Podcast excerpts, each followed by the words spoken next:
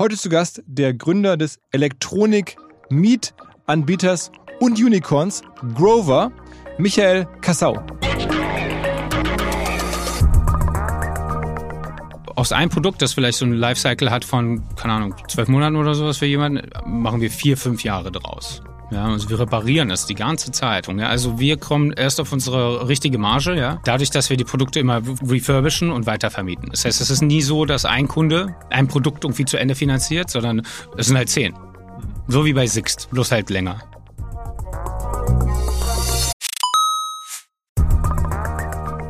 Es folgt ein kurzer Hinweis für alle OMR-Festivalbesucher, insbesondere die, die im B2B- oder Industriekosmos aktiv sind. Wie ihr alle Podcast-StammhörerInnen wissen, nutzen wir bei OMR schon seit längerem Sales Viewer und weisen ja auch gerne hier darauf hin. Damit generieren wir wirklich zahlreiche B2B-Leads für uns und unsere verschiedenen Aktivitäten. Wer bislang SalesView noch nicht genauer selber unter die Lupe nehmen konnte, der kann das jetzt demnächst nämlich auf dem Festival tun. Und zwar gibt es dort einen Gemeinschaftsstand von SalesViewer mit OMR Reviews, wo unter anderem auch der neue OMR Viewer präsentiert wird. Ein Tool für unsere Kunden von OMR Reviews. Das Ganze findet statt in der Halle A1 am Stand C11 und noch mehr SalesViewer am zweiten Eventtag spricht der Gründer von SalesViewer, der Benny, auf der Blue Stage über spannende B2B Best Practices. Also da kann man auch nochmal SalesViewer kennenlernen. Ansonsten natürlich alle Infos im Netz oder in Halle A1 am Stand C11. Zurück zum Podcast. Let's go!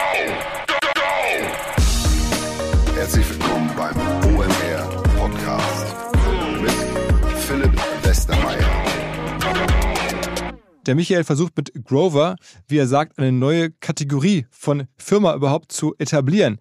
Nämlich die Vermietung nicht nur von Elektronikprodukten, sondern halt auch von Rollern, vielleicht demnächst sogar Autos so ganz neu ist das Ganze auch nicht. Zu anderen Zeiten gab es immer schon mal wieder Unternehmen, die sowas auch versucht haben. Gleichzeitig gibt es in dem Space eine ganze Reihe von anderen Anbietern. Wir hatten vor kurzem ja mal Refurbed und den Kilian Kaminski zu Gast.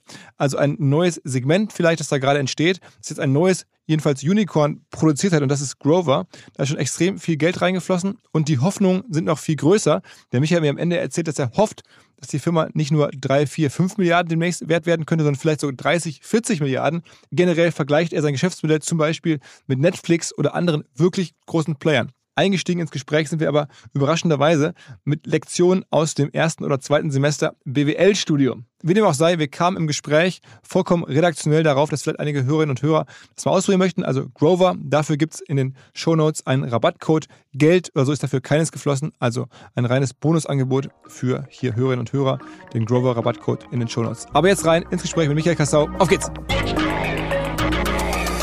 Und Michael. Ja, hi, äh, schön hier zu sein. Vielen Dank. Ähm, was macht die Firma Grover? Die Firma Grover vermietet Tech-Produkte, ja, langfristig als Subscriptions. Äh, von einem bis zu 24 Monate am Stück und bietet damit äh, unseren Kunden, B2B oder auch äh, Kon und Konsumenten eine Alternative zur Finanzierung oder zum äh, ähm, Kauf an. Ja, also ganz einfach. Und ähm, diese Alternative zur Finanzierung ist einfach flexibler, ähm, bequemer und äh, günstiger auch als der Kauf zum Beispiel. Und wie bist du da reingekommen? Also ich habe ein bisschen gelesen, du warst irgendwie sozusagen in den höchsten Ämtern vorher, bei Goldman Sachs angefangen, äh, bei Rocket gewesen. Äh, das ist jetzt eigentlich ein vermeintlich weiter Weg zur Vermietung von Elektro Elektroprodukten. Ja, das äh, lag eigentlich super, super nah beieinander, weil ich bin ähm, von London nach Berlin gezogen und ähm, musste dann plötzlich irgendwann eine, eine, Wohnung möblieren. Also von Goldman zu Rocket? Genau, ja. Wo hast du studiert? BWL? Äh, VWL und Jura. Also ich habe zwei Sachen studiert und äh, musste eine, eine Wohnung möblieren, Tech-Produkte kaufen, allerlei Sachen, ja. Und ich fand das, äh, ich wollte eigentlich wieder zurück nach London, ja, ursprünglich. Und äh, ich fand das sehr ineffizient, dass ich diese ganzen Sachen kaufen musste und dann kommt einer von eBay Kleinanzeigen, wenn ich Glück habe und holt das alles kostenlos wieder ab, ja.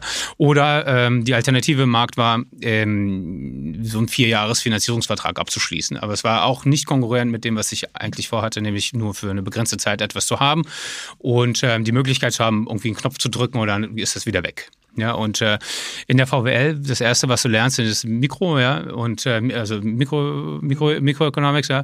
Und ähm, da gibt es sowas wie Grenznutzen, Grenzkosten und so weiter. Das ist so das erste Awakening, was du, was du da hast, wenn du VWL studierst. Und es ist einfach ganz klar, dass du in der Finanzierungs, äh, im Finanzierungsbereich ja Angebote bekommst, äh, die alle gleich laufen, ganz egal, wie du die Nutzung dieses Produktes, das du finanzierst, äh, was deine Intention da ist. Und das ist ineffizient für Konsumenten. Effizient ist es, so lange zu bezahlen, wie es dir Nutzen stiftet, so lange wie der Preis, den du bezahlst, unterhalb äh, des Nutzens ist, sodass du immer so einen Grenzgewinn hast als Konsument und danach äh, ein anderes Produkt zu nehmen oder das Produkt zurückzuschicken. Also ich erinnere mich an mein BWL-Studium, da war immer Grenzkosten oder Grenznutzen der Kosten der nächsten Richtig, Einheit. ja, genau. Und hier ist es die Zeit, ja. Und du willst eigentlich immer so sein als Konsument, dass du eine positive Konsumentenrente ähm, erwirtschaftet oder hast, ja, so ein grüner Bereich. Das heißt, du zahlst weniger als der Nutzen für dich. Das ist so das wesentliche Prinzip, ja. Wenn du zu Starbucks gehst, vier Euro für einen Kaffee bezahlst, an dieser Ort, an diesem Ort, ja, zu dieser Zeit und so weiter, würdest du vielleicht auch sechs bezahlen. Das heißt, zwei Euro ist dein Surplus. Und ich fand äh, oder finde immer noch mit der Finanzierung, wenn du vier Jahre dich verpflichten musst, etwas äh, zu finanzieren, wie ist ein großer Unterschied, ob es eine Playstation ist, die du für vier Monate im Winter haben willst, oder ob es ein MacBook ist, das du für zwei Jahre oder drei haben willst, oder ob es ein iPhone ist zum Beispiel, was du jedes Jahr erneuern möchtest. Das heißt, das sind ganz unterschiedliche Konsumentenpräferenzen Aber die konnte man vorher, waren, wurden nicht abgebildet. Da Aber die werden nicht abgebildet im, äh, im Kauf und Weil die es nur einen nicht, Preis gibt. Und auch nicht abgebildet in der Finanzierung. Bei Grover werden sie aber abgebildet. Und das, also ist ich der kann bei euch eine Punkt. Playstation leihen für drei Monate. Genau, oder für ein, oder für sechs, oder für zwölf, oder für 18. Und für jeden dieser Commitment-Zeiträume hast du einen unterschiedlichen monatlichen Preis. Das heißt, du als Konsument fürs erste Mal ja, in, in dieser Fintech-Finanzierungsbranche äh, kannst dich entscheiden, wie lange du für etwas bezahlen möchtest und wie viel. Weil die Preise, die sind unterschiedlich, je nachdem, wie lange du dich verpflichtest, äh, etwas mindestens äh, bei dir zu behalten. Und danach kannst du das zurückschicken oder du kannst dir, dir was anderes aussuchen. Okay, also bevor wir da jetzt tiefer einsteigen, einmal kurz deine persönliche Genese. Ähm, also Genau, ich musste diese Sachen machen, äh, diese Sachen kaufen oder finanzieren. Wohnung fand ich, genau, und auch die, die Tech und so. Und ich fand, dieser, die, das, was der Markt mir angeboten hat, war nicht das, was ich als was, was, Konsument was, was wolltest du wollte. damals haben? Fernseher Genau. oder was du? Ja, ich brauchte alles, ja, von Couch bis äh, Telefon bis MacBook und alles, ja.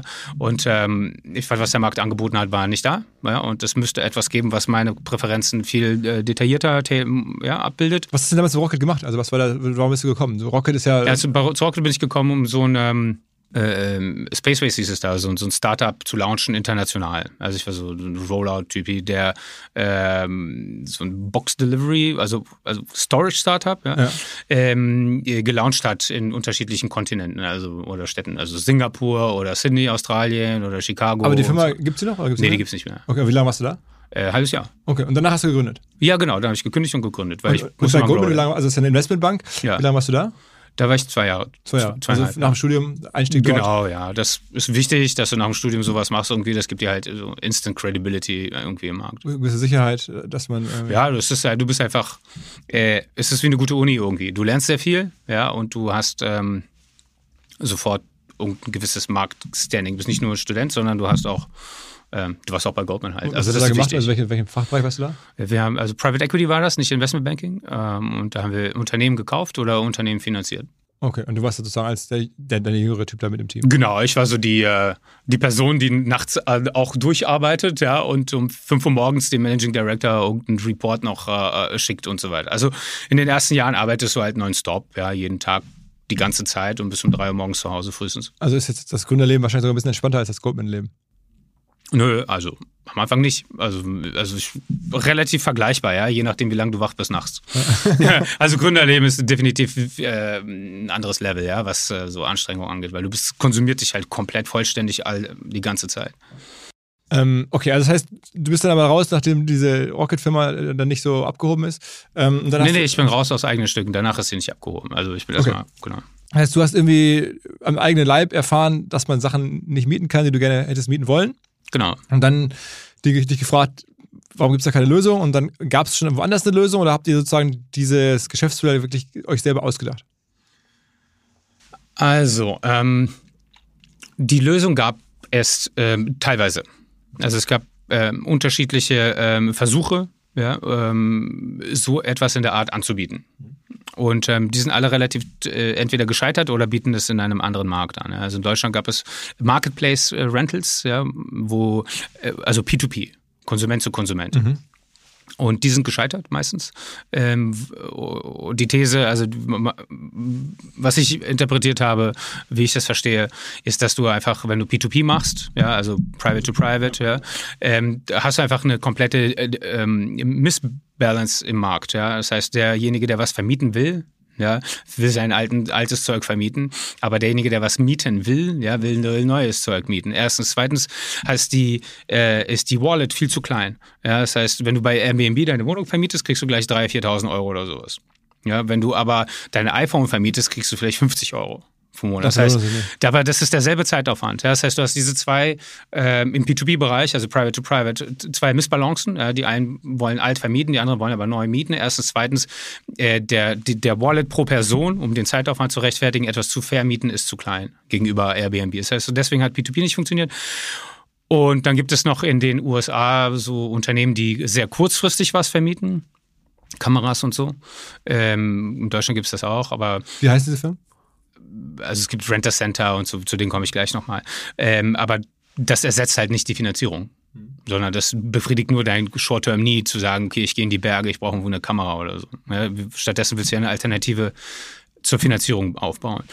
Genau, und dann drittens gibt es diese Renter-Center-Buden in den USA vor allem. Also das sind so Rent-to-Own-Companies, ähm, die in den 80er Jahren gegründet wurden, die auf der Prämisse basieren, dass Menschen, die Kredit, Kredite bekommen können, diese auch wollen, und deswegen die Alternative zu Krediten nur für Menschen relevant ist, die weder Kredite bekommen noch Cash haben.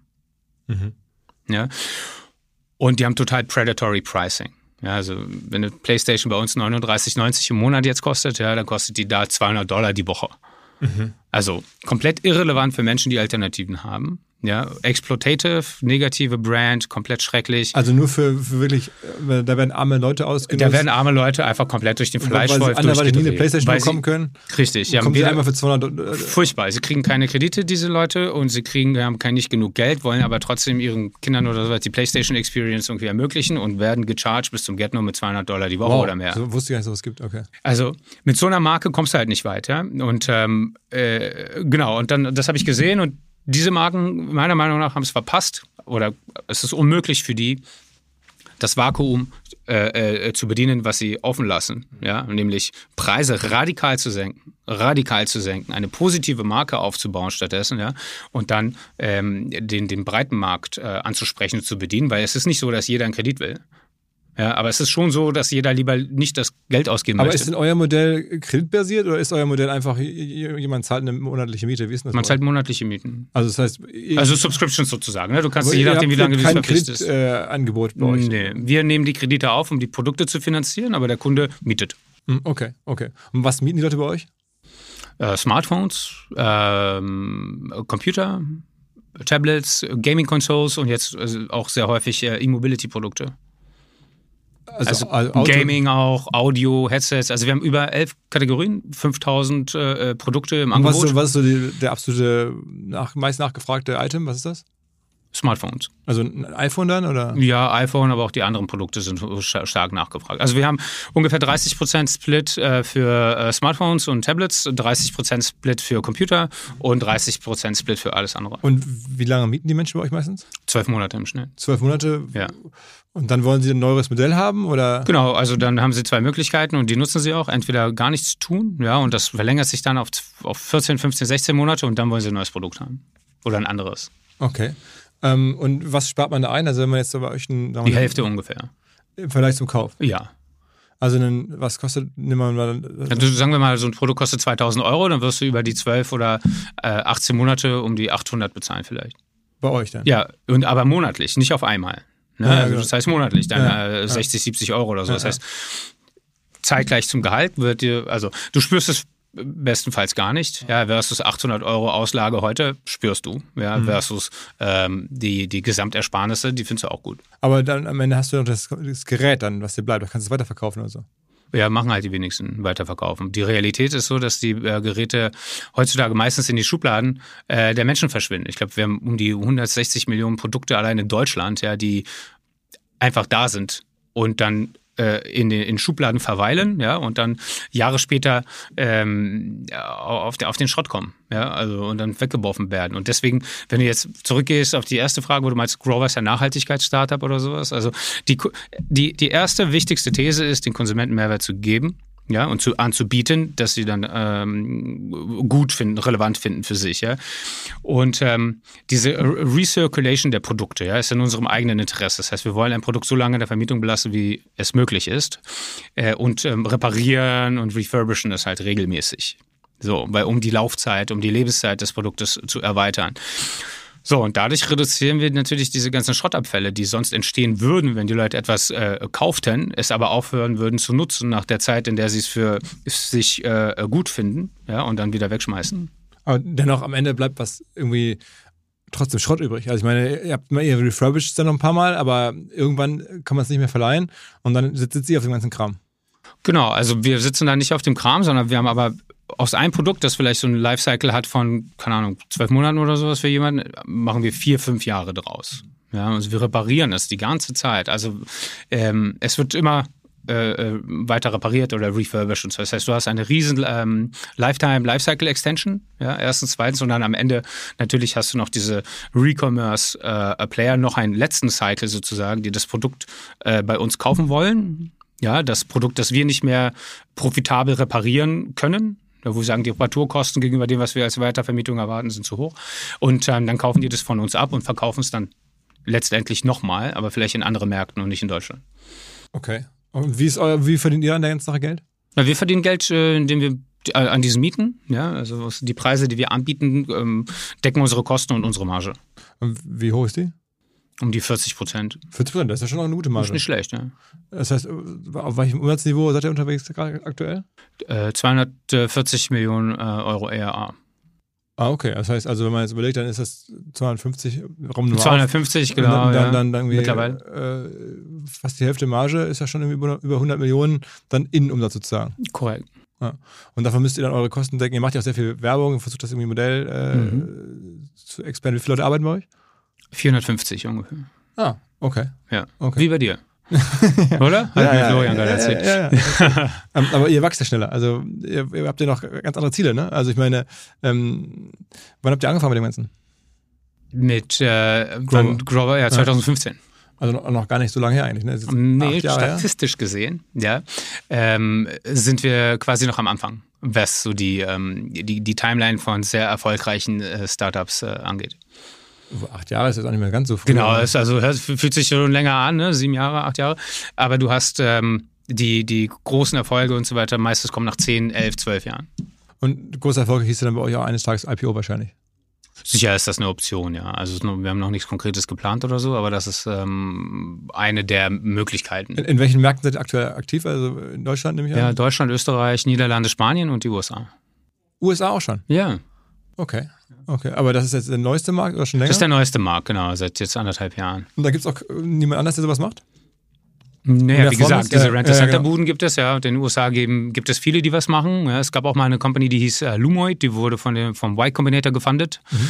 Aber leider haben die sich auch auf, äh, auf Short-Term Rentals äh, für Drohnen und Kameras am Anfangs äh, fokussiert und sind nicht in diesen langfristigen Bereich gegangen, äh, wo wir sind. Ja, und deswegen haben die auch zugemacht. Und erzähl mal so, wie das, wie das losging. Also du hast irgendwie sofort am Anfang verstanden, dazu brauche ich viel Geld. Hast du sofort eine Finanzierung gesucht oder hast du Ja, ich habe erstmal meinen eigenen äh, Goldman-Bonus angezapft ja, und davon diese ganzen Produkte gekauft und dann angefangen, die Sachen zu vermieten. Ja, Mhm. also du hast das Netz gestellt, einfach äh, ganz simpel. Genau, also Webseite bauen, Produkte kaufen, anfangen zu vermieten, ja. Also gucken, Ja. wer, wo ist die Nachfrage. Angefangen mit Handys dann. Äh, ja, Handys und äh, äh, Watches, äh, Apple Watches waren die ersten. Aha. Ähm, und das hat dann auch offensichtlich ganz gut funktioniert, sodass du dann immer, immer weitergedreht hast und irgendwann hast du gesagt, okay, jetzt brauche ich mal eine Finanzierung. Genau, die Finanzierung kam dann sechs Monate später im Oktober irgendwann. Aha. Oktober 2015 war die Seed-Runde. Wie viel Geld ist mittlerweile insgesamt in die Company reingeflossen?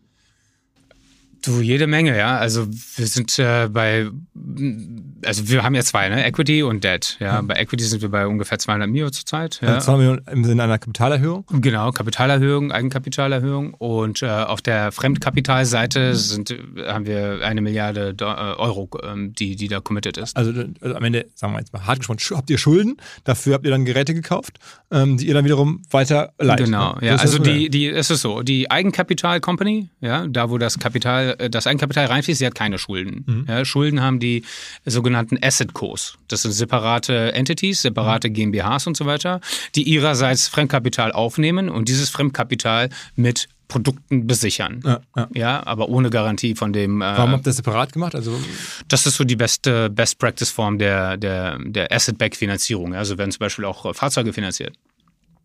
Okay. Ja, okay. also einfach Portfoliofinanzierung findet über die Besicherung des Portfolios statt und du möchtest das eigentlich äh, immer getrennt haben zwischen dem äh, operativen Teil des Geschäfts, der Eigenkapital auch einsammelt, und dem äh, Portfolioteil ähm, des Geschäftes, der die, das Fremdkapital mit Produkten besichert. Das heißt, ihr macht für jedes Land eine so eine Asset Company auf? Oder? Richtig, ja. Oh, okay. Für jede, jedes Land oder auch jeden äh, Fremdkapitalgeber. Aber es ist schon auch eine, eine große Kunst, mit Banken zu verhandeln, dass man eine Absolut, Milliarde ähm, an, an, an Mitteln bekommt überhaupt erstmal. Ich meine, eine, eine Verschuldung zu bekommen, ist ja nicht so, dass man jetzt. Schwierig, es ja, vor allem am Anfang, Ja, ja. es so schlimm, man hat Schulden. Ich meine, es ist ja Teil eures Geschäftsmodells, Schulden zu haben. Und diese Schulden überhaupt machen zu dürfen äh, in der Höhe, eine Milliarde, ist ja schon äh, ein Wort. Zumal die Assets, die dem gegenüberstehen, sind ja moderne Hardware-Produkte, wo man auch nicht so genau weiß, was sind die eigentlich wert, wie lange bleiben die haltbar ähm, und so weiter und so weiter. Genau, also der Anfang ist am schwierigsten, weil da kennt die noch niemand das äh, Portfolio und das Produkt. Ja, und äh, da muss halt klein anfangen und da reinwachsen. Aber mittlerweile ähm, ist das Portfolio groß. Die Volatilität ist äh, gering. Äh, diese Fragen, wie, wie bewertet ihr die Produkte oder wie, wie ver- verläuft so ein Produktwertverlauf und so weiter, ähm, sind mehr oder weniger beantwortet. Ja, und ähm, es ist nicht mehr so, dass eine Person mit den Banken verhandelt, sondern du hast halt ein äh, Debt-Team also Debt Capital Markets Team, das sich damit auch auskennt und so ähm, zusätzlich. Das heißt, es wird immer professioneller mit jedem Wachstum. Und läuft das bei euch alles über eine Website oder gibt es mittlerweile eine App? Was ist für euch wichtiger? Genau, also wir haben die Webseite Desktop Mobile, wir haben eine App, Grover App, ja, die immer mehr Kunden akquiriert und natürlich haben wir auch Grover Pay, ja, also Rent with Grover bei Mediamarkt B2B2C. Das heißt, ein äh, Retailer wie Mediamarkt, ähm, jetzt neuerdings auch Mediamarkt Österreich, by the way, ähm, integriert einen äh, Mieten mit Grover Button, ja, so einen Online-Knopf, den man drücken kann, äh, bei sich auf die Webseite, auf den Produkten, die er anbietet. Und, und dann, äh, also warum machen die das? Die können das ja direkt verkaufen. Ja, weil du, also der Kunde ist, äh, also du bietest quasi eine dritte Zahlungsoption. Zahlungsoption, die komplett distinkt ist zu dem, was du schon hast. Erstens, als, als Kunde, als Retailer. Ja, das heißt, du hast etwas, was nicht kompetitiv zu deinen anderen Optionen ist. Du kannst immer noch die Finanzierung anbieten und so weiter.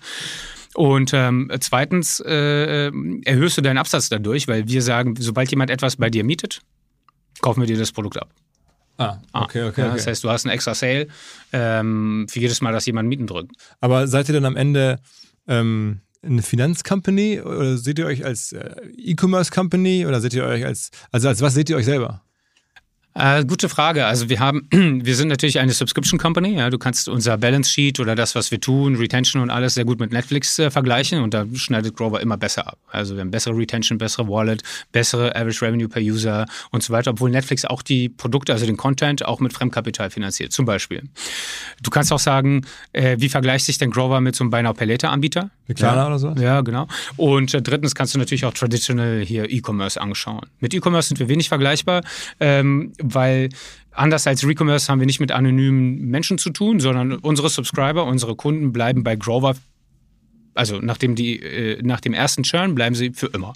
Ja, das heißt, wir haben eine Subscriber-Base, die, ähm, die relativ sticky ist. Was heißt das nach dem ersten Churn? Naja, du hast halt, du hast eine Kohorte, die du akquirierst, ja, und dann droppen ein gewisser Prozentzahl natürlich nach ein paar Monaten oder sagen wir nach zwölf, sind von 100 nur noch X übrig, oh, aber relativ hoch X. Ähm, und der Teil, der übrig bleibt, nach zwölf Monaten, der bleibt für immer. Mhm. Auch im Jahr zwei und drei und vier. Es das gibt, ist eure Erfahrung, die ihr bislang gemacht habt. Das heißt, die Genau, Menschen genau. nutzen dann quasi die Elektronik nur noch. genau, die benutzen das immer wieder und erweitern ihr Portfolio mit uns. So, das ist ein Riesenunterschied zum traditionellen Retailer, der froh ist, wenn jemand mal anonym auf die Webseite kommt. Ja? Und äh, mit Buy Now Pay Later vergleicht uns nicht so viel, ähm, weil wir haben viel höhere Margen, wir haben viel höhere Engagement mit den Kunden und so weiter. Ähm, aber ähnlich ist natürlich das Fremdkapitalprodukt, das wir haben. Ne? Also Fremdkapital bei Buy Now Pay Later ist direkt zum Kunden, bei uns ist es über die Bande, über ein Produkt.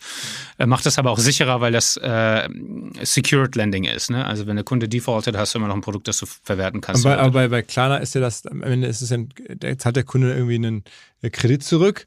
Ähm, bei uns schickt er das Produkt zurück. Ja, und zahlt halt dann eine Miete. Ne? Zahlt eine Miete, genau. Wie, am Ende ist die Miete auch ein Kredit, wenn man so will. Aber Genau, also Miete ist Miete, ja, aber das Schöne an der Miete ist, dass du verpflichtest dich eigentlich zu nichts, außer diese Miete zu bezahlen für sechs Monate oder drei Monate und so weiter. Und wenn du, wenn es dir zu teuer ist, schickst du das Produkt zurück. Das heißt, unser Interesse, also wenn wir ein 1000 Euro Produkt verleihen, ja, dann sind wir glücklich, wenn wir das Produkt zurückbekommen. Wenn du aber einen Kredit bekommst von Klarna für 1000 Euro oder von jemand anderem, jede Entity, dann ist dieses, äh, diese andere Entity, die ein Pay Later Anbieter ist, erst dann happy, wenn du sie vollständig zurückgezahlt hast, zusätzlich zu Zinsen. Ne? Und das ist der Unterschied. Das heißt, du kannst dich bei uns ähm, freimachen, also äh, aufhören, irgendwelche äh, Verpflichtungen zu haben, indem du einfach das Produkt äh, zurückschickst. Ja? Aber jetzt am Ende muss es ja dann trotzdem so sein, jetzt mal ein bisschen spitzfindig äh, gefragt, dass eure Miete äh, oder der Kredit, der in eurer Miete versteckt, oder der Zins, der in eurer Miete versteckt ist, sehr hoch ist, nur man erkennt ihn als solchen nicht, wenn man halt die Miete zahlt. Und das sozusagen äh, dann auch natürlich irgendwie anders wirkt auf den Kunden, als wenn ich jetzt irgendwo sehe, aha, da nehme ich einen Kredit mit einem hohen Zins, oh, der Zins ist aber hoch, das ist ja schlecht. Bei einer Miete ist es ein anderes Bundle, das man kauft. Ja, das ist so, ich würde sagen, das ist ein interessanter Punkt. Wir sprechen auch viele an im Investorenbereich, okay, wie funktioniert das dann? Ja, aber ich glaube, dass der wesentliche Teil ist, dass 95 Prozent unserer Kunden mieten etwas äh, kürzer, als es überhaupt gereicht hätte, um in die Nähe eines Kaufpreises überhaupt zu gelangen. Das heißt, wenn du für drei Monate was mietest, hast du halt 90 Euro bezahlt statt 800. Ich meine, das kann man nicht vergleichen ähm, mit einer Finanzierung, bei der du dich verpflichtest, äh, 990 Euro zu bezahlen und so weiter. Das heißt, äh, die Miete ist äh, so hoch distinkt äh, von der Finanzierung, dass die Vergleichbarkeit schwierig ist äh, oder nicht da ist und ähm, du, wir einfach auf unsere Marge schauen müssen. Und die Marge ist halt äh, die Kosten, ähm, also das, der Umsatz minus die Kosten und in den Kosten sind halt allerlei Sachen drin, ähm, die, die Produkte, die verschickt werden müssen oder auch wie wir diese Produkte finanzieren und so. Klar, also dass das Bundle ein anderes ist, aber, aber Ihr müsst euch ja irgendwie finanzieren. Ich hab, Richtig, die ja. Marge ist ja auch nicht schlecht. Naja, durch die Weitervermietung. Ja. Also wir kommen erst auf unsere richtige Marge, ja, dadurch, dass wir die Produkte immer refurbischen und weitervermieten. Das heißt, es ist nie so, dass ein Kunde äh, ein Produkt irgendwie zu Ende finanziert, sondern es sind halt zehn. Mhm. So wie bei Sixt, bloß halt länger. Mhm. Mhm. Also das heißt, ihr seid dann vom Modell her vergleichbar eher mit Sixt als mit, sagen wir mal, Zalando. Ja, definitiv. Und der Netflix-Vergleich fand ich auch ganz interessant, weil da sprichst du von Abonnenten. Ähm, also bei, bei Six zum Beispiel insbesondere die äh, neue Six, äh, diese Subscription-Angebote. Mhm. Ne, diese Daily Rentals und so weiter sind ein bisschen unvergleichbar, aber dort ist der Unterschied nur der Zeitraum. Ähm, aber wir sehen auch, dass diese Daily Rentals äh, jetzt ja reingehen in diese Subscriptions, auch für Cars. Ne? Bei Six gibt es ja Six Plus mittlerweile. Ähm, dann kannst du ein Auto monatlich auch mieten auf einen längeren Zeitraum. Lässt du sich von denen inspirieren, wie die das machen bei Six so? Wie die so vorgehen? Ich glaube, die haben sich von uns inspirieren lassen. Ach, wirklich? Bestimmt. Und die machen das schon ziemlich gut. Also Grover ist absoluter Pionier in dem Markt, ja. Ähm, was wir anbieten und so weiter. Und wir haben ja viele Unternehmen gesehen, die, die in diese Richtung jetzt weiter sich entwickelt haben. Ich möchte nicht sagen, dass uns jemand kopiert, aber ich denke, Inspiration und Marktentwicklung äh, hat stattgefunden äh, durch unseren äh, Launch und unseren Erfolg. Ist denn, ist denn auch für euch Autos denkbar mittelfristig? Naja, sagen wir so, wir haben einen E-Mobility-Category, die sehr erfolgreich läuft. Ne? Und dort haben wir auch Grover-branded äh, ähm, Scooters, also White Label, aber nur Grover-Logo ohne die Marke. Ja? Du kannst dir so vorstellen, dass auf, das gibt äh, zwei Extreme. Das eine ist das iPhone, das andere ist das äh, No-Brand äh, Scooter-Produkt oder sowas. Ja? Und da machen wir Grover, ist Grover branded und die laufen sehr gut, E-Mobility. Ja? Und ich denke, je weiter E-Mobility oder je weiter Autos in den E-Mobility-Bereich gehen, werden sie auch immer mehr zu Tech-Produkten und Grover steht ja für Tech. Das heißt, eine weitere Entwicklung im E-Mobility-Bereich bei uns definitiv nicht ausgeschlossen. Okay, aber dann halt nicht eigene Autos logischerweise, sondern würdet ihr auch dann Partner mit irgendwelchen Ja, klar. Ja, weil, ja, weil, ja. bei den Rollern, genau. Sicher, ja, wir stellen jetzt nichts her. Auch kein Logo drauf machen, sondern würdet ihr halt bestehende Automarken. Nee, dann, wir, wir würden schon ein Logo drauf machen. Aber gibt es denn so White-Label-Autohersteller, die man. Na, müssen wir schauen. Also wir haben schon ein paar. Mal gucken. Also die, das Logo von dem Auto würde bestimmt vorne noch ein bisschen drauf sein, aber Grover würde die Produkte definitiv branden. Okay, weil ihr dann auch testet und dann für die Produkte. Genau, wir würden uns auch richtig äh, unten im Markt positionieren. Ne? Also wir würden jetzt nicht anfangen, irgendwelche S-Klasse oder, oder Elektro. So. Also das wäre so dein, dein, dein Drittauto für die Stadt, ja, ähm, was du, äh, dein, also Elektroauto, was eigentlich nichts hat, ja, und du musstest dein iPhone vorne reinstecken, um das irgendwie die Technologie zu verbinden. Also wirklich Drittauto, 99 Euro pro Monat, irgendwie sowas. Aha. Aber sagen wir nochmal zu dem Netflix-Vergleich zurück, weil äh, der hinkt ja insofern, äh, fällt mir nochmal ein, du hattest am Anfang des Gesprächs von den Grenzkosten und Grenzerlösen gesprochen. Und das, das Schöne ist ja bei Netflix, wenn ein neuer ähm, Zuschauer, Abonnent dazukommt, dann hat äh, für diese neue Einheit äh, gibt es keine weiteren Kosten mehr. Also die Grenzkosten Richtig. sind null, um das mal für alle, die nicht BWL studiert haben. Ja, das sagt man immer so. Aber warst du schon mal bei Netflix? Äh, Ich meine, recently und so? Wie will oft? so ganz kurz, äh, Ja. Bei euch sind nicht null. Bei euch äh, Ja. per Definition sind die niemals null, weil ihr müsst dem ja ein Stück. Hardware anbieten und nicht bei Netflix einfach das freischalten. Ja, nee, ist richtig. Ja, ist absolut richtig. Und ähm, das, diesen Eindruck hat man ja auch immer. Ne? Du baust da so eine Plattform als Netflix oder äh, als Netflix ist super, aber du baust da eine Plattform und dann kommen mal Leute dazu und dann ist alles kostenlos. Ja? Aber die Wahrheit ist, dass du suchst manchmal länger, als dass du was anguckst. Das bedeutet, du hast ich meine, diese Erfahrung kennt jeder. Ja. Ähm, du, du hast einen gewissen abfallenden Grenznutzen durch deine äh, Netflix-Erfahrung, die teilweise relativ steep ist, also relativ äh, scharf ist. Ja? Das heißt, Netflix ist eigentlich immer dabei gezwungen, dazu gezwungen, neuen Content auch zu produzieren und zu publizieren, weil sonst verlieren sie die Kunden. Also es ist so, das ist so die Erfahrung. Ja? Das ist, in Wahrheit ist es gar nicht null. Es ist nicht null. Netflix muss ständig. Sie muss ständig aktualisieren. Sonst verlierst du den Kunden bei Netflix. Und das ist bei euch am Ende dann Und das ist bei auch uns nichts ähnlich. anderes. Äh, Ihr müsst nicht Ja, wir müssen auch müsst aktualisieren und so weiter. Bloß wir haben halt die, sogar die Option, dass du eine Nachfrage im Markt hast, die differenziert genug ist. Ne? Also manche wollen das Neueste, andere wollen was Älteres. Aber diese Aktualisierung, Netflix kann die jetzt zumindest selber steuern und selber Sachen in Auftrag geben oder einkaufen und sowas. Ihr seid ja davon abhängig, was im Markt an neuen Sachen rauskommt. Wenn man jetzt ehrlich ist, zumindest nach meiner Wahrnehmung, haben sich jetzt so die äh, iPhones oder die ganzen Endgeräte in den letzten Jahren nicht so wahnsinnig krass weiterentwickelt. Da gibt es ja eine bisschen bessere Kamera oder dieses oder jenes, aber so ganz krass Neues gibt es eigentlich nicht an Content, wenn man so will, Anführungsstrichen. Ja, das ist, äh, das ist wahr, aber wenn du, ich glaube, wir, wir bieten ja elf verschiedene Kategorien an und ähm, über 50 Prozent unserer Kunden haben mehr als eine Marken-Experience. Ja, also du hast derselbe Kunde, der ein iPhone mietet, mietet auch ein Samsung TV oder so. Also du hast äh, immer die Markenkombination.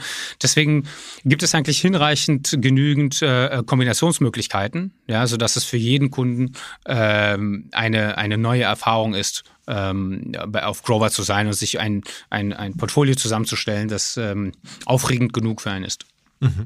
Und sag mal, ähm, ist jetzt gerade für euch gute Zeiten, also die Konjunktur und alles, was wir so lesen können, Energiekosten, Inflation, also man hört ja überall, dass Menschen weniger Geld haben. Äh, hilft euch das? Also wir haben gesehen jetzt, ja, dass wir in der Corona-Zeit gewachsen sind, als äh, Leute teilweise gar nicht wussten, was, wie es weitergeht. Äh, wir haben gesehen, dass wir in den ähm, äh, Zyklen gewachsen sind, die immer sehr positiv waren, ja, weil Leute wieder Tech-Produkte wollen. Und wir haben gesehen, dass wir auch in so einem ähm, Rezessionsmarkt, hohen Kostenmarkt, ähm, wachsen und Kunden akquirieren. Und im selben Wachstum alles gleich. Ja, äh, sogar effizienter. Sogar effizienter, ja, weil du natürlich die anderen Alternativen, wenn die Zinsen hochgehen, werden unattraktiver, beziehungsweise wenn die eigene Zukunft äh, unsicherer wird, weil du nicht weißt, wie sich das entwickelt, ähm, willst du eigentlich mehr Hätte ich Flexibilität so und gedacht. nicht Also, weniger. eigentlich hätte jetzt, ohne das jetzt böse zu meinen, dass ihr so ein bisschen Profiteur einer konjunkturell schwierigeren Zeit seid. Ja. Ich will mal hoffen, dass die Profiteure die Kunden sind, die sie jetzt eine echte ähm, Wahlmöglichkeit haben. Ja, aber ihr schon auch. Also eure Kunden, damit Genau, unser Angebot, das wird definitiv äh, nachgefragt, ja, und die Flexibilität wird wertgeschätzt, insbesondere wenn die Leute Flexibilität wollen.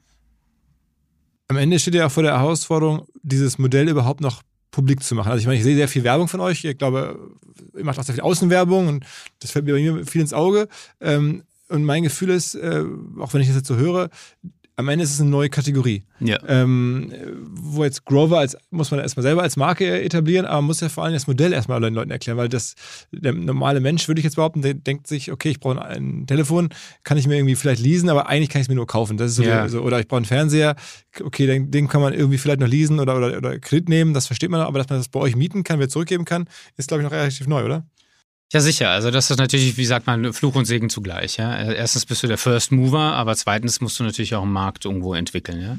Und ähm, deswegen ist es so wichtig, ähm, prinzipiell Awareness zu schaffen, wie diese Werbung, die du gesehen hast. Äh, zweitens, äh, klipp und klar zu kommunizieren. Aber drittens, was wir auch sehen, ist, dass sobald du diese Schwelle überwindest als, als, als, als Kunde, ja, ähm, bleibst du halt Kunde. B2B-Verkaufsprozesse sind kompliziert.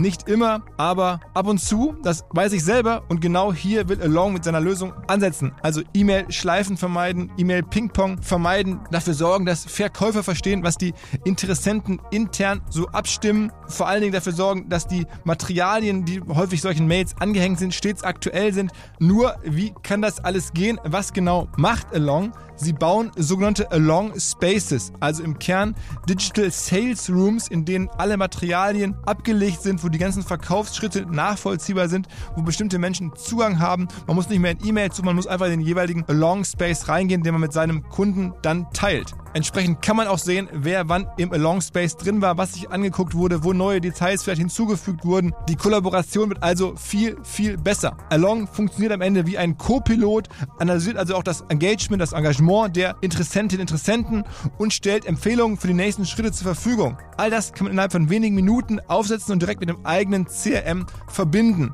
Along ist natürlich DSGVO-konform, wurde 2022 erst gegründet. Wir von OMR dürfen mit einem ganz, ganz kleinen Teil an Along beteiligt sein und Along ist zu guter Letzt der Nummer 1 Treffer auf OMR Reviews im Bereich Digital Sales Rooms. Wer mehr wissen möchte, alle Infos Along Space, ein Wort alongspace.com slash OMR. Zurück zum Podcast. Was ist euer wichtigster Werbekanal? Also Performance Marketing, ja, von Google bis Facebook und so weiter. Aber Außenwerbung ist das meine, ist das hier in Ja, Hamburg? meine- Außenwerbung ist äh, konvertiert natürlich nicht sofort, aber hat diesen Awareness-Bestandteil. Ne? Also wenn du Außenwerbung siehst und dann äh, Transaktionswerbung äh, Werbung präsentierst bekommst, dann bist du, ist die Wahrsch- Transaktionswahrscheinlichkeit höher. Was muss man denn ausgeben, so Größenordnung, um einen neuen Menschen zu gewinnen für das Modell, zum Ausprobieren? Also so als ein Erstnutzer. Ja. Kostet, kostet Ich glaube, 100 dieses, Euro? die Zahl teilen wir nicht, also was wir pro Kunde bezahlen. Aber also es liegt bei schon im dreistelligen Bereich, also über 100 Äh, Euro. sagen wir so, es ist definitiv nicht null, ja. Aber nicht 20 Euro. Ja, naja, also es, äh, es, es waren mal 20 Euro, ja, äh, ganz zu Beginn sogar. Aber äh, du, du, du musst schon was äh, bezahlen, um diese Awareness herzustellen. Ich meine, jeder konkurriert ja, irgendwie Awareness von den Kunden ähm, äh, zu bekommen. Und dann ist die Frage, okay, wie ist, wie ist so das Verhältnis zwischen deinem äh, Umsatz und so weiter und dem ganzen anderen und entsprechend kannst du das dann äh, adjustieren. An was für ähm, Zielgruppen richtet ihr euch eigentlich im Kern? Also sind es eher junge Leute, sind es eher vielleicht sozial äh, schwächere Leute, ähm, sind es urbane Leute? Was gibt es da irgendwelche Das sind jüngere urba urbane Leute, ja, ähm, die entweder, also die, die drei unterschiedliche Needs haben könnten. Äh, Rent to Upgrade, also Leute, die Produkte erneuern wollen regelmäßig. Ähm, Rent to Stay Flexible, also um flexibel zu bleiben und so weiter. Das war dieses PlayStation-Example, äh, Beispiel. Oder drittens ähm, als Alternative zur Finanzierung. Ja, das, Leute, sind, das sind wirtschaftlich eher schwächere Zielgruppen dann. nö, das sind Leute wie ich, die keinen Bock auf Finanzierung haben. Aber ich meine, du hättest es auch im Zweifel auch einfach Cash bezahlen Ja, genau, aber du, also unten, oben, bla bla, also in, in diese Kategorien ge- gehen wir gar nicht. Also die, es gibt Leute, die äh, Finanzierung ähm, haben können, ja, aber nicht wollen, ja, die kommen dann zu Grover. Und dann ähm, gibt es Leute, die Finanzierung vielleicht nicht haben können, ja, aber wir ähm, wissen nicht, also sagen wir so, es gibt wenige Leute, die zurzeit in so einem hochkompetitiven Markt nicht irgendwie eine Finanzierung haben können für 1000 Euro. Ja, da musst du schon als äh, Betrüger und so weiter vielleicht aufgefallen sein und dein Schufa ist so niedrig und so fort, ja. Und ähm, es ist relativ zweifelhaft, dass unser Scoring-Modell äh, in dieser Gruppe ähm, äh, akzeptieren würde. Vielleicht mit einem ganz kleinen äh, Subscription-Limit, sagen wir, okay, du kannst hier für 50 Euro mal ausprobieren und dich ein bisschen aufbauen bei uns und so. Aber es ist auch relativ strikt, ja. Also wir machen zum Beispiel auch keine Einkommenschecks oder so. Das ist nicht nötig bei uns. Niemand muss uns sagen, was er verdient oder sowas. Also die Experience ist, du gehst auf die Webseite, du klickst einen Knopf, ja, gibst an, dass du, du bist Philipp, ja, und dann kriegst du ein Produkt und alles andere funktioniert im Hintergrund. Okay, wa- was schaut euch denn an? Ich meine, ihr könnt ja nicht einfach wie wild Produkte rausgeben, ihr müsst das schon irgendwie Genau, also steht es auch sehr klipp und klar definiert, was wir uns anschauen und so weiter. Und du hast halt unterschiedliche Sachen. Erstens ähm, Custom Data Points, also deine, wie du auf der Webseite bist und so weiter. Äh, Schufa ähm, natürlich wird auch äh, gezogen und weiteres. Ja. Also das ist in jedem Land auch ein bisschen unterschiedlich. Aha, aber wovon kann man am meisten lernen? Also von der Schufa äh, hilft am Ja, meisten? das ist halt, du musst dir halt das äh, selbst zusammenbauen. Ja, weil, wie gesagt, äh, es ist fundamental anders, ob du, äh, also Ability to pay oder Willingness to pay. Das heißt, beim Kredit hast du die Ability to pay, kannst du die nächsten vier Jahre lang die fünf- 5000 Euro abbezahlen. Ja, und wenn du dann zwischendurch deinen Job verlierst, was dann? Ja, äh, oder äh, wirst du die Produktmiete bezahlen, wenn du kannst, beziehungsweise schickst du das Produkt zurück, wenn du nicht kannst. Ja, das ist eine ein bisschen andere das manche Fragestellung. Leute betrügen euch auch. Das ist schon Genau, mal, ja. Also eigentlich bei uns das Allerwichtigste ist Betrugsausschluss, also Fraud Prevention. Wie viel Prozent eurer Kunden sind sozusagen Betrüger? Also wir haben eine, eine, eine Zahl, Zahlungsrate von 97, 98 Prozent. Also weniger als zwei Prozent der Leute Okay, gehen in Default bei. Okay, okay. Ähm, ich meine, das vom Prinzip her ist es ja jetzt eigentlich gar nicht so neu, das ganze Ding. Ich weiß auch, dass Otto oder Chivo haben sowas ja auch schon in den letzten Jahrzehnten immer mal probiert. Ähm, weil, ich meine, das ist jetzt nicht eine Tech-Revolution, die du jetzt hier verkündest. Ne? Es ist klar, man kann das über eine Website und so schneller abbilden, aber vom Prinzip her hätte man damit schon in den 70er oder 80er Jahren irgendwelche Waschmaschinen oder Absolut, äh, ja. Telefone. Total. Ähm, warum hat das woanders noch nie geklappt bis jetzt? Ach, ähm, gute Frage, ja. Die kriege ich auch ab und zu gestellt. Ich glaube, früher, ähm, wenn du dir auch den USA anschaust und so weiter, war halt die Prämisse eine andere, ne? dass du äh, Kredite haben willst, wenn du kannst. Ja, und daraufhin wurden Unternehmen gegründet, die äh, äh, Menschen ansprechen wollen, ja, die keine Kredite bekommen können. Und dann sind wir da, wo wir, was wir am Anfang besprochen haben. Also das haben wir schon gesehen, ja. Immer, dies, immer dieser Fokus auf Subprime. Also der wesentliche große äh, Unterschied, der stattgefunden hat, ist eine Prämissenänderung. Ja, und das haben die, glaube ich, äh, nicht erkannt. Das ist etwas, was wir erkannt haben. Und dann Sag mal, zweitens, welche, welche Prämisse anders ist. Sag mal ganz klar, welche dass Prämisse. Menschen äh, flexible äh, Mieten bevorzugen gegenüber starren Finanzierungen, selbst wenn sie Okay, starre okay. Finanzierungen haben können. Das, das war damals bei den Modellen von Chibo und Otto und so anders, ja. Genau. Chibo oder Otto. Was meinst du jetzt? Ich glaube, be- beide Ah, haben so beides, genau. Ich glaube, Otto kam nach uns. Ja. Ähm, die haben das auch ausprobiert. Also das, da ist es was anderes. Ja. Das war ja nach uns. Das heißt, die haben dasselbe auf derselben Prämisse aufgesetzt. Ähm, genau. Und ähm, warum die intern das nicht weiterverfolgt haben, kann ich ja kann ich nicht sagen. Fehlt mir die Information. Aber was wir gesehen haben bei denen natürlich ist, dass die äh, Kategorie Expansion relativ schnell war. Also Findesgeräte und so weiter, ja. Und ähm, das ist das eine. Das zweite ist, dass du Das heißt, du meinst zu schnell. ja, genau, zu schnell für den Fokus. Ja, und dann hast du natürlich auch, wenn du ein Unternehmen bist, stell dir vor, Grover würde jetzt äh, Fashion machen oder Food Delivery. Ja, und dann sind die Zahlen so lala oder sind, muss weiter investiert werden. Das wäre das Erste, was wir wieder cutten würden, weil das nicht zum Core-Geschäft übereinstimmt. Ja, und dann hast du bei diesen großen Unternehmen eigentlich immer dieses Problem, ja, und dass du halt den Fokus nicht aufbaust, weil du ein Core-Geschäft hast, was abgelenkt wird dadurch. Mhm. Bei, bei Chibo, die haben es schon früher gemacht, da war es halt diese, diese andere Prämisse, von der du gerade sprachst. Weiß ich nicht, kennt Chibo das Angebot nicht. Okay. Aber du wolltest sagen, es gibt noch andere Gründe, warum es jetzt funktioniert. Genau, der andere, der letzte Grund und so weiter ist natürlich, dass die Produkte anders sind. Also das Portfolio ist anders. Ne? Früher gab es Ebay, du hast einen Fernseher vielleicht gekauft und dann nach zehn Jahren hast du ihn verkauft. Ja, du hast großes Investment gemacht. Ähm, und heute wollen die Leute einfach nur den Zugang zu den Produkten haben. Es gibt sehr viele Produkte und es ist sehr unwahrscheinlich, dass du ein Produkt zehn Jahre lang behältst. Ja, Aber am und Ende ist, ist sozusagen, Nachhaltigkeit ist ein Abfallprodukt von dem, was ihr macht. Das ist also schön, dass das, was euer Modell funktioniert, dass es auch, auch irgendwie Nachhaltigkeit verbessert.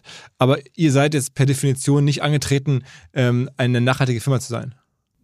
Also das würde ich ein bisschen anders äh, formulieren. Ja? Die, die Nachhaltigkeit ähm, ist im Vordergrund.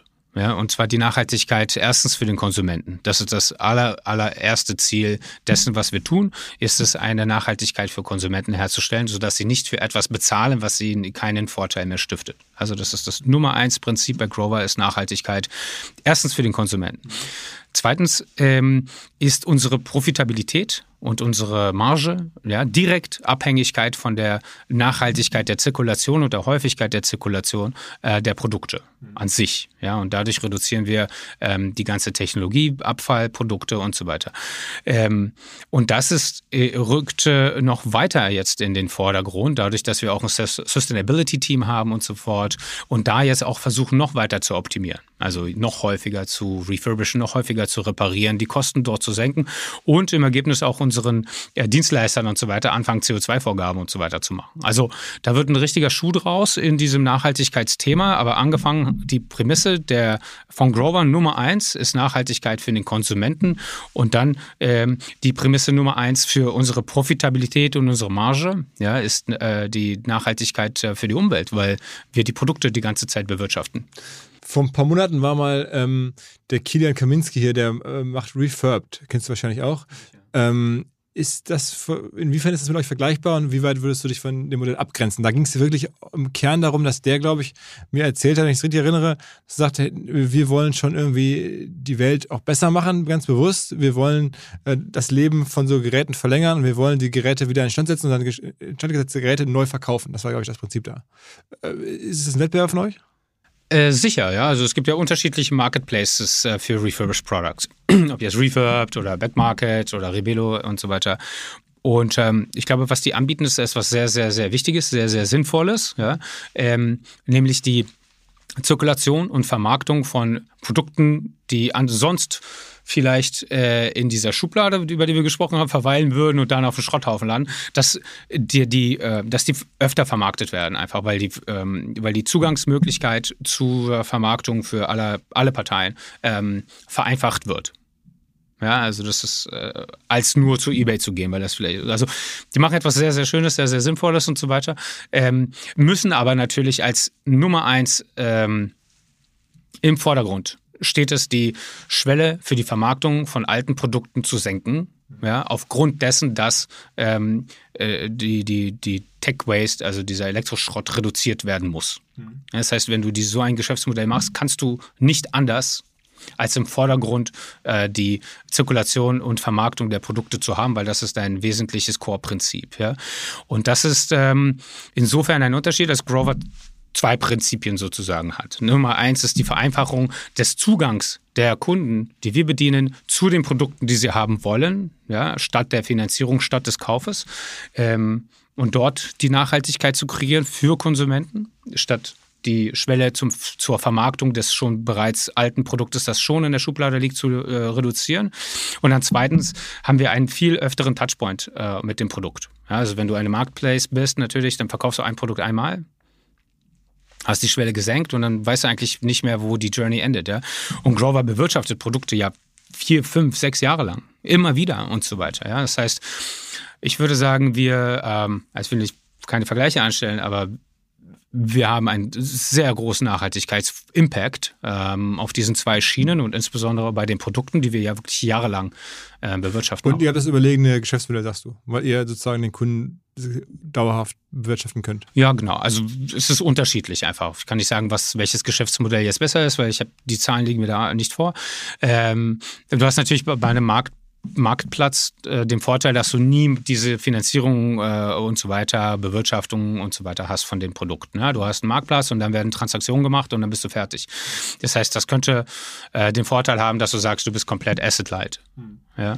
Und ähm, ihr, habt, ihr habt ja die ganzen Geräte selber dann in den Balance Sheets, haben wir gerade schon drüber gesprochen. Genau, ja. Oder du kannst es natürlich auch sagen, dass unser Geschäftsmodell ist deutlich vorteilhafter, weil wir langfristige ähm, Beziehungen mit unseren Kunden haben ja, und darauf natürlich auch aufbauen können. Du hast diese Subscriptions, ähm, du hast langfristige Beziehungen, du hast Kunden, die nach äh, einem Jahr für immer bleiben und so fort. Und das ist eine Masse an Individuen, ja, die, ähm, die natürlich bedient und bewirtschaftet werden will und mit der kannst du viel mehr machen, weil du ein viel engeres Relationship hast. Wie viele iPhones kauften ihr im Jahr?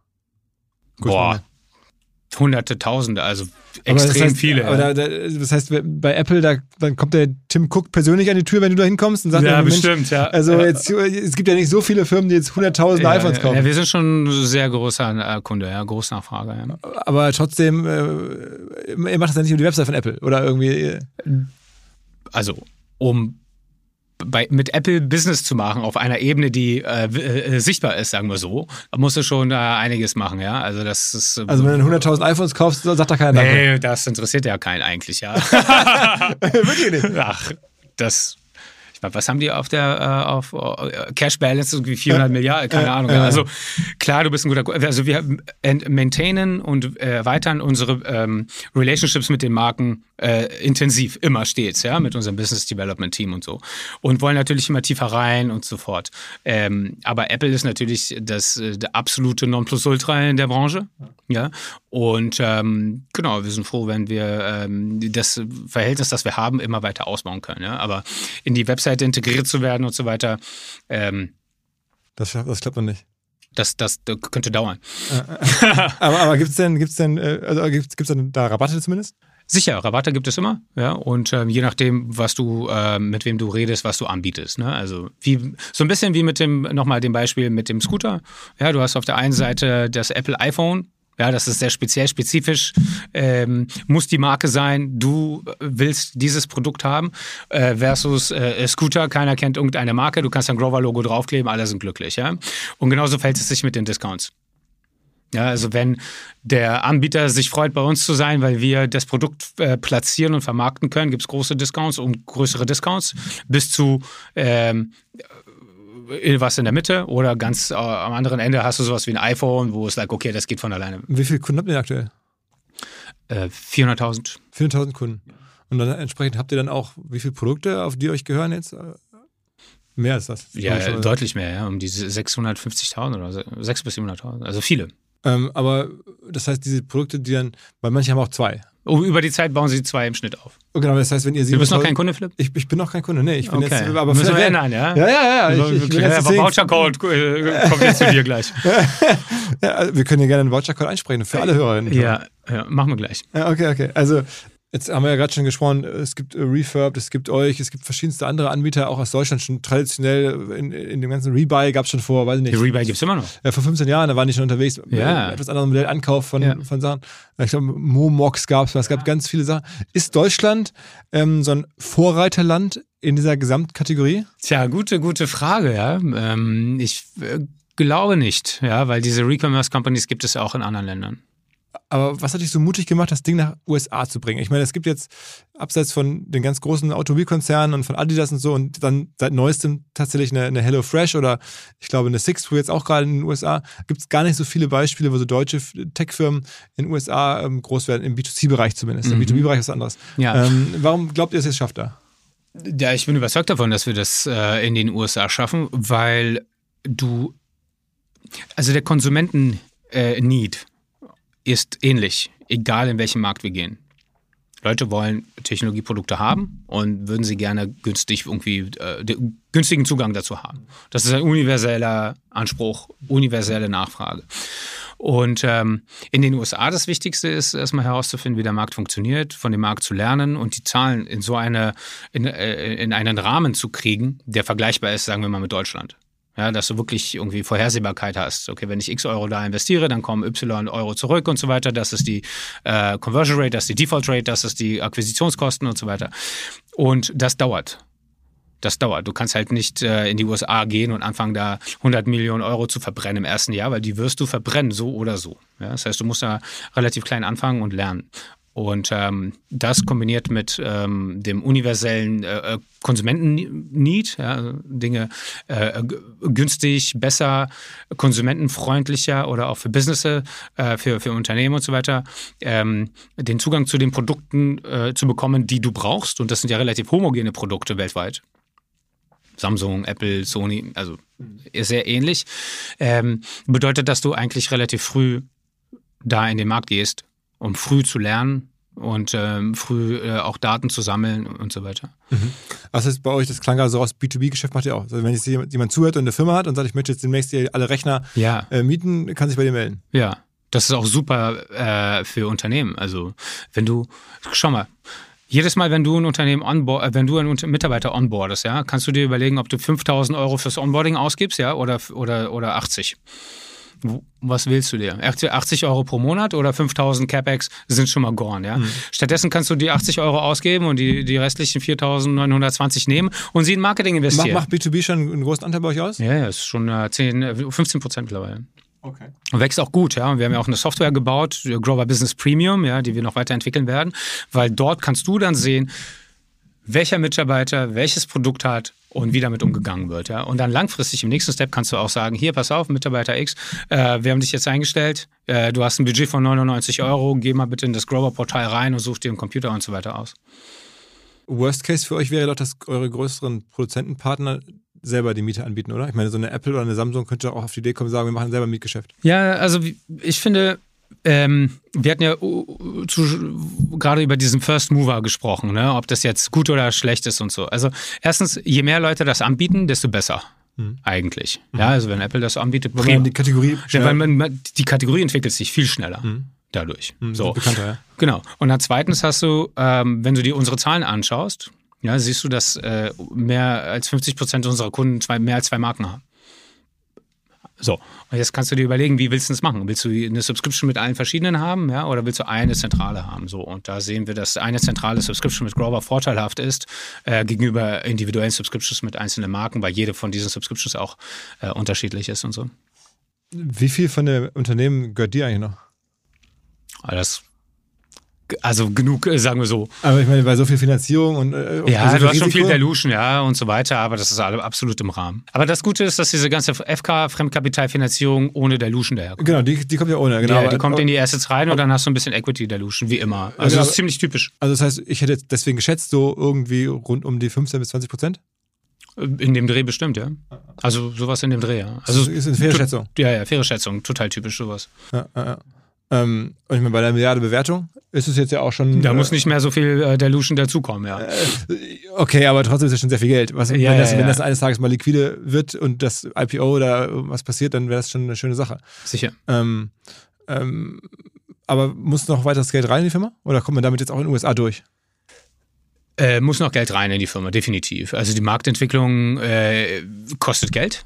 Ja, kostet Geld in den USA, kostet Geld in Deutschland und so weiter und wird auch nicht aufhören, Geld zu kosten. Ja? Das heißt, du hast mehrere Optionen, um Profitabilität zu erreichen. Ja, aber eine ganz große ist Scale und Wachstum, weil jede Vermietung, jede Subscription ähm, hat einen Fixkostenbeitrag, der positiv ist. Ja, und du willst halt weiter wachsen und den Markt äh, einnehmen. Äh, deswegen ist Scale wichtig und da muss man investieren. Ja? Das heißt, wir sind eigentlich noch im, äh, genau, und zweitens kannst du natürlich Profitabilitätsmaßnahmen machen. Ja? Hier Kosten reduzieren, dort Preise erhöhen und das einfach austarieren. Aber wenn du in einem gewissen Zeitrahmen ähm, in den USA groß werden möchtest, brauchst du einen Equity, ähm, Equity Buffer und musst investieren überproportional über die äh, Umsätze, die du in dem Markt machst. Wer hat euch das Geld gegeben, Isla? Also was für Investoren sind das? Kennt man die? Auf der Eigenkapitalseite ja, haben wir jetzt letztens, ähm, letztes Jahr von EIP, Energy Impact Partners, einem Sustainability-Fonds, ähm, als Lead Investor äh, Geld geraced. Mhm. Ja, und davor von anderen Investoren, Coparion, Circularity Capital äh, und so weiter. Also aber nicht die typischen deutschen VCs, die man so kennt. Man, häufig hört man hier von Cherry. Ja, Ro ja Rocket und äh, GFC sind auch drin. Ah, okay, ja, okay, okay. Also ein bisschen dann deine, alte, deine alten Meine äh, Weggefährten. Alten Homies, ja. okay, nee, aber die sind drin, ja, und, äh, und ist gut so, ja. Und in, äh, sagen wir mal, fünf Jahren ist dann so Grover, so ein, so ein Category Name, so ein Household Name, den meine Mutter und mein Bruder, der jetzt nicht im Tech-Bereich arbeitet, kennen. Du, das äh, sollte so sein, ja. Also wir sagen immer, wie sieht Erfolg aus? Ja, einer der Erfol Erfolg, Anekdoten, Erfolgsszenarien ist natürlich, dass du, du gehst auf so eine Netflix-Serie, guckst sie an, ja, und einer holt einen über und der andere Grover the Product, ja, Grover It. Ja, deswegen ja. haben wir auch jetzt so eine, oder nicht deswegen, aber wir haben eine Kampagne, die heißt äh, Grover It, ja. Und das hat in Spanien schon stattgefunden übrigens. In Spanien gibt es eine Netflix-Produktion, äh, mhm. ja, die da, da auch läuft. Und da kommt Grover drin vor. Aha. Also die äh, unbezahlt. Unbezahlt. Ja. Ja, das heißt, die Entwicklung äh, hin zu immer mehr Household Name werden, Mainstream werden. Was heißt eigentlich Grover? Wo kommt denn der Name her, Grover? Er heißt äh, Grow Over. Ja, mehr oder weniger. Oder halt auch einfach auch ein Name, aber. Hast, du, hast du dir das ausgedacht? Äh, nee, das habe ich mir nicht selber ausgedacht. Das haben wir ähm, 2016 zusammen mit einer äh, New Yorker Naming-Spezialisten entwickelt. Aha. Also da hatten wir unterschiedliche Optionen. Aber ich hab, man musste ein Renaming machen, weil äh, 2015, äh, als ich die Company gelauncht habe, hieß die Bye Bye. Also Goodbye to Buying. Ja. Und äh, das hat halt keiner geschnallt, ja. Das heißt, braucht ein dringend ein Renaming und ähm, dachte ich, okay, ich bin nicht die beste Person, um das selber hier schon wieder raus zu brainstormen, ja. Wer ist denn hier ein Profi? Und ähm, da gab es eine Dame in, in, in New York, die das professionell macht, Lululemon, Grover, whatever. Und wir hatten, äh, wir haben ein richtiges Projekt daraus gemacht und dann für Grover entschieden. Hast du noch andere Ideen oder noch im Kopf von damals? nee, ich wollte unbedingt einen Namen haben, der ähm, ein, ein, ein, ein ähm, nicht technischen Namen. Ah. Ja, also irgendwas menschlicheres. Also nicht jetzt Refurbed oder irgendwie sowas, das wollte Genau, nicht so eine, so, nicht solche Namen, genau. Das also muss englisch international verwendbar sein? Genau, ja. Und das muss ein äh, expandierbarer Name sein. Also mit Grover kannst du ja alles machen. Ja, wir können ja auch jetzt äh, die Grover Card anbieten, was wir ja schon tun zum Beispiel. Oder also expandierbar, äh, Naming ähm, als Name, nicht als irgendwie Technologie. Irgendwas. Also ein bisschen so wie Google It, so Grover It. Musst du mal Grovern. Ja, genau. Das ja, ist das Ziel. Grover also wenn wir in fünf Jahren dann hier im Büro zumindest mal alle Kollegen wissen, was Grovern ist, dann hast du gewonnen. Dann sieht das nach Erfolg aus, ja. Was ist euer Fokus? Jetzt eher so Partnerschaften zu machen, wo halt ähm, Händler mit euch arbeiten? Da hast du gerade von Medienmarkt ähm, gesprochen, dass die dann irgendwie anbieten als Zahlungsoption, also darüber Kunden zu gewinnen. Oder Performance Marketing, das ist ja auch so ein bisschen die Richtung. Man versucht sehr, sehr zielgenau Kunden zu gewinnen, die nach sowas suchen. Oder, ähm, oder halt wirklich die Kategorie zu entwickeln. Ich meine, weil da muss ich sagen, sehe ich es zu selten. Also ich habe jetzt, gibt es größere Influencer-Testimonials, mit denen ihr arbeitet, die sozusagen der Welt erklären, ey, ich Grover jetzt? Ja, also die, der, der Fokus bei uns ist, ist aktuell ganz stark auf äh, Kundenakquise. Also Performance. Performance Marketing, ja. Also die, die günstigste, effizienteste Art und Weise, einen Kunden zu akquirieren. Das passt auch gut in der Zeit. Alle reden über Profitabilität und so weiter, ja. Ähm, und ähm, ja, dazu gehört natürlich auch ein bisschen die Retail-Partnerschaft. Ähm, also dieses reine Awareness ist aktuell nicht unser, unser Fokus. Also so, so Sportsponsoring, irgendwelche. Nee, Trikotwerbung oder nee. der macht man nicht. Also wir haben ein Sponsorship mit den Miami Dolphins für Exam, äh, zum Beispiel. Aha. Ja. Und ähm, das ist auch ganz cool. Also Football in den USA. Ja, Football in den USA, Miami Liga. Dolphins, äh, wenn du da zum Spiel gehst, siehst du Grover-Logos. Okay, warum ausgerechnet dort? Ne, unser Headquarter ist da. Und ähm, deswegen haben wir da mit denen auch eine Partnerschaft geschlossen. Aber wenn du, sobald du in den USA präsent bist, kriegst du eigentlich aus jeder Stadt, von jedem Sportsteam, ja, äh, eine E-Mail. Von wegen, lass mal partnern. Mhm. Ja, und bei, für die haben wir uns dann entschieden. Ihr seid ja hoffentlich alle am 7. und 8. Mai beim OMR Festival in Hamburg mit dabei. Das freut dann nicht nur mich, sondern auch die Kolleginnen und Kollegen von Audi. Denn unser Partner Audi bietet dort die Möglichkeit, Audi und vor allen Dingen Elektromobilität zu erleben oder zu erfahren im wahrsten Sinne des Wortes. Ihr könnt dort den Audi Q6 e-tron, der Mitte März erst seine Weltpremiere gefeiert hat, dort kennenlernen. Ihr könnt Probefahrten machen, verschiedensten vollelektrischen Modellen wie dem Audi Q4 e-tron. All die Fahrzeuge sind vor Ort. Um das zu machen, benötigt ihr noch nicht mal, ganz leise, ein Ticket fürs Festival. Ihr könnt einfach unter audi.de slash umr schon vorab eine Probefahrt reservieren oder wenn ihr ein Ticket habt, dann könnt ihr zum Audi-Stand kommen in die Halle A4 und dort eine Probefahrt ausmachen. Jedenfalls kombiniert gerne eure Reise zum Festival nach Hamburg mit dem Erleben von Vorsprung durch Technik. Zurück zum Podcast. Wann ist USA größer als Deutschland? Ähm, in anderthalb Jahren. Ja? Ja, oder in zwei. Also bald.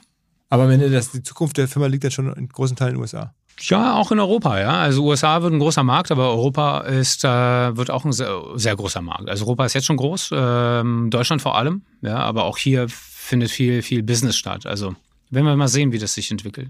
Bei so Firmenbewertung, wo kommen denn die äh, Comparables her? Also normalerweise zieht man dann immer andere Firmen aus einer Kategorie äh, ran. Ja, gute Frage, die fragt sich immer jeder, ja. Also von wegen, okay, wo, in welche Schublade steckt euch euch? Genau, genau, also weil ne, wir reden ja immer von Multiples und so und da ja. sucht man immer nach, nach Compa ja, also die Leute vergleichbaren Multiples. Und die Frage ist, wer, also E-Commerce habe ich verstanden, sind es nicht, aber Fintech ist auch nicht. Äh, richtig klassisch SaaS-Abo ist auch nicht. Ja, was ja. sind die? Ja, gute, gute Frage, ja. Das ist das Standard-Investorengespräch. Ja, fast schon. Und ähm, am nächsten dran sind halt Businessmodelle, die Subscriber, Subscriptions haben wie Netflix. Und also das heißt, da haben die gerade so dann auf den Umsatz, was für ein, für ein Multiple? Fünfmal. Fünf, fünfmal Umsatz. Ja. Das heißt, wenn ihr jetzt irgendwie auf eine Milliarde Umsatz kommt, was ja realistisch ist, dann seid ihr demnächst mal fünf, auch fünf Milliarden wert und ihr ja. könnt also auch schon Dekakorn in den nächsten Jahren werden. Das ist das Ziel. Also es gibt ja nicht so viele deutsche Dekakorns.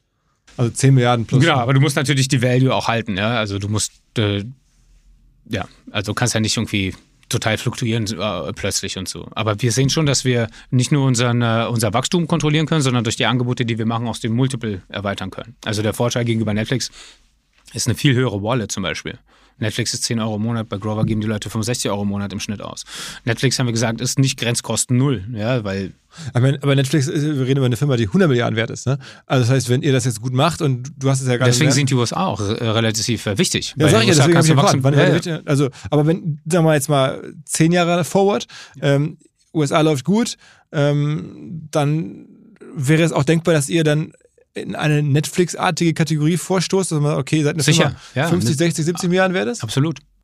Das ist ja schon, also ich meine, Also ich meine, das, da müssen wir erstmal hin, ja, und das müssen wir erstmal schaffen, ja, aber das ist absolut äh, äh, möglich und ein gangbarer Weg und der Weg, den wir hier gehen. was sind denn die größten Limitationen? Also wo sind denn so die Sachen, wo du denkst, puh, ob wir das auch so hinbekommen? Also ich, in meinem Geschäft, ich weiß, die Messe Hamburg kriege ich nicht größer. Mehr Leute werde ich dann irgendwie auch, äh, wenn ich mich auf den Kopf stelle, nicht reinbekommen. Was ist bei dir so, das, wo du sagst, hm, das müssen wir noch knacken, das hält uns auf, das ist sozusagen die größten Obstacles auf diesem Weg. Naja, wir müssen äh, unbedingt das Kapital zur äh, Marktansprache ähm, investieren. Also was du gesagt hast, ja, dass deine Mama oder deine Oma und so weiter sagen, hey Grover, ja, äh, in, in, in zwei Jahren oder so, äh, das willst du halt auch in den USA haben, das willst du überall haben. Und da musst du halt richtig gutes Marketing machen, du musst richtig gut investieren, du musst ähm, diese Awareness schaffen. Wer macht das bei euch? Machst du das selber? Wer Marketing, Marketing macht, also, ja, ja, machen wir intern.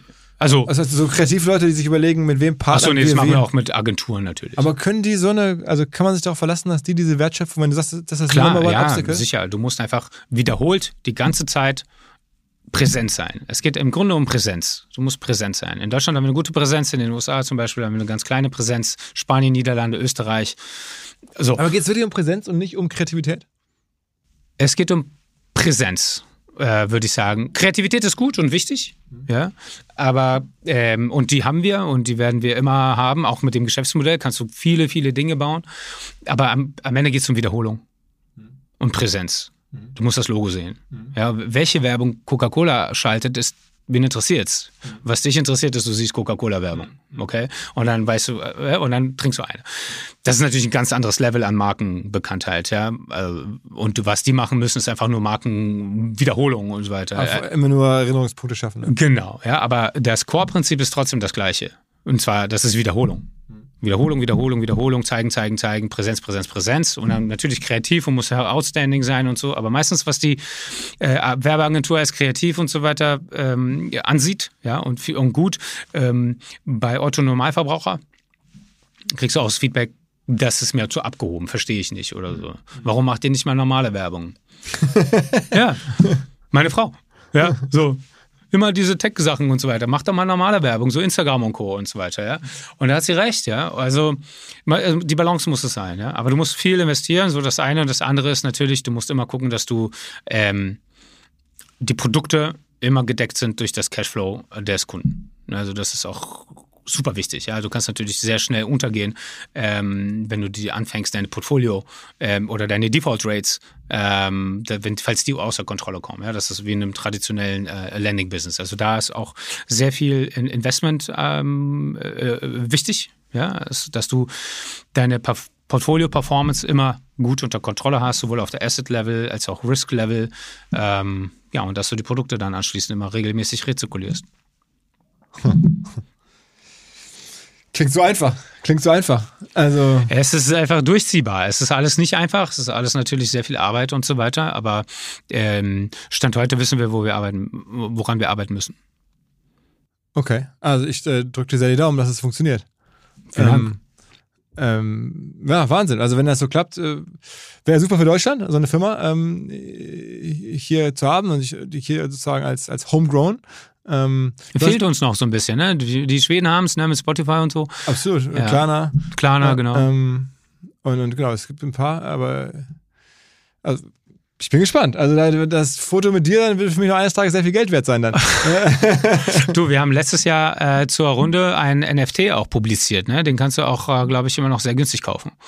Ist ein kleines, Glaubst, glaubst, glaubst du an NFTs? Äh, Nein, aber damals war das ja gut gehypt, ja. Also was heißt, glaubst du an NFTs? Ja, ich glaube schon, dass das, ähm, dass du immaterielle Güter ähm, auch digital irgendwie veräußern, Eigentum übertragen kannst und das ist eine coole Sache, war zu overhyped, obviously, ja.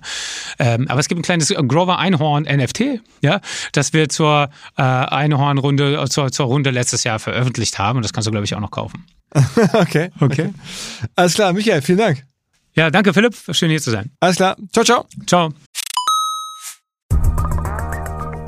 Neuer Partner bei uns und zwar Lexware. Eine Firma, eine Marke, die ich schon lange kenne und die dafür bekannt ist, dass sie in vermeintlich recht langweiligen Nischen wirklich die Top-Angebote macht. Zum Beispiel Software oder Weiterbildung rund um Fragen der Warenwirtschaft, rund um Buchhaltung, rund um private Finanzen, rund um Steuererklärung, Software und Informationen für Vereine. Dinge, die man einfach braucht, um unternehmerisch voranzukommen, insbesondere im Bereich kleinere und mittlere Firmen. Dafür steht Lexware und bietet halt sowohl Software als auch Weiterbildungsangebote. Hat mittlerweile auch einen sehr interessanten Podcast, der heißt Flopcast und es geht um Erfolgsgeschichten, aber auch um Lerngeschichten von Unternehmerinnen und Unternehmern. Es gibt einen TikTok-Kanal selbstständig.machen, auch von Lexware. Es gibt ein Magazin und, und, und. Wichtig ist, wenn ihr euch von Bürokratie befreien möchtet, wenn ihr Unterstützungsangebote im Businessbereich sucht, dann denkt an lexware.de. L-E-X-Ware, ein Wort, lexware.de.